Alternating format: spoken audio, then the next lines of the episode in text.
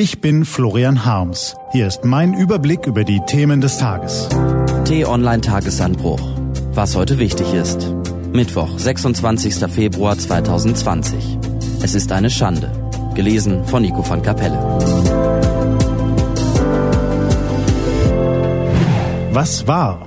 Wenn man aus der Vergangenheit eins lernen kann, dann das. Nichts tun ist keine Option. Artilleriegranaten schlagen in Wohnzimmer ein. Kampfjets bombardieren Schulen. Menschen packen ihre Kinder in Autos oder quetschen sich auf Lastwagen. Dazu die Großeltern und alles, was sonst noch irgendwie mit draufpasst. Sie suchen das Weite vor einer heranrückenden Soldateska, bei deren Ankunft nicht das Ende des Beschusses zu erwarten ist, sondern der Auftakt zu noch schlimmeren Gräueltaten. Doch sie wissen nicht, wohin sie fliehen sollen. Sie sind eingekesselt. Und da, wo es nicht mehr weitergeht, entstehen Großstädte aus durchgeweichten Zeltplan und Schlamm. Manche Familien kauern in Bauruinen und schützen sich mit Plastikplan gegen die Nässe und die Eiseskälte. Andere bleiben irgendwo am Rand der Landstraße. Aber zwischen Hammer und Amboss, da bleibt keiner.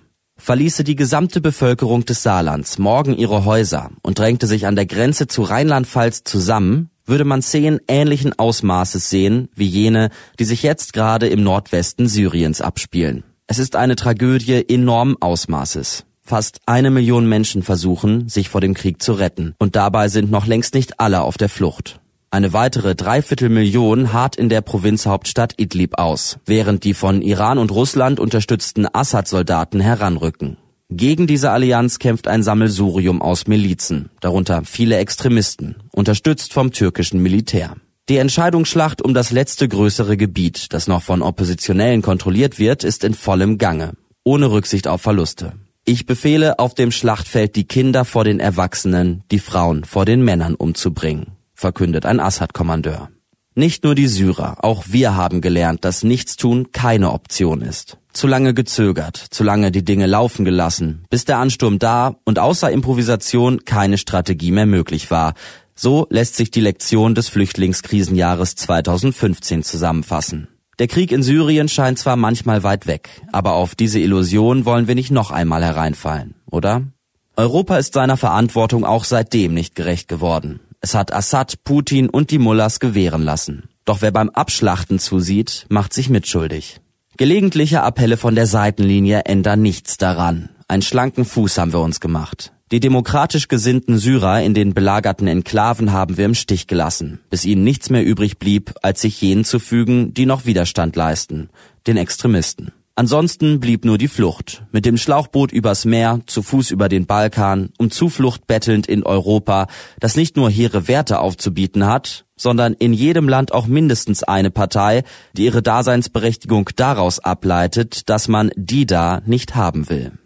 Die Strippenzieher hinter den Mörderbanden, Putin und Erdogan, treten gelegentlich als Busenfreunde auf. Doch in Idlib stehen sich ihre Landsknechte nun als Feinde gegenüber. Die Versuche der beiden Warlords, eine Einigung zu erzwingen und dabei möglichst selbst gut auszusehen, sind bisher gescheitert. Das bietet den europäischen Zauderern, die im Syrien-Konflikt bisher jede Beteiligung gescheut und deshalb eigentlich nichts zu melden haben, jetzt doch noch eine Chance. Weil Moskau und Ankara im Kreuz liegen, wächst ihr Bedürfnis nach einem Vermittler.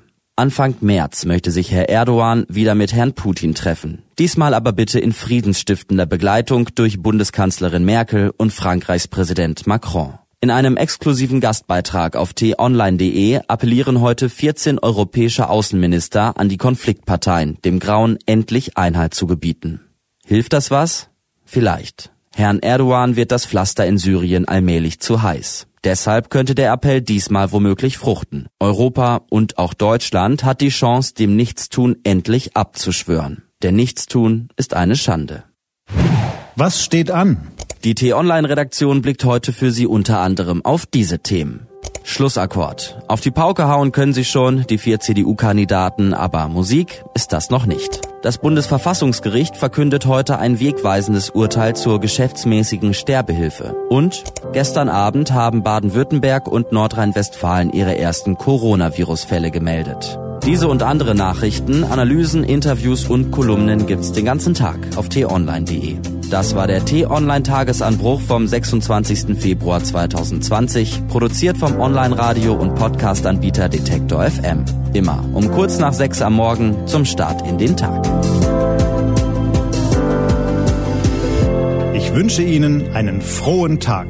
Ihr Florian Harms.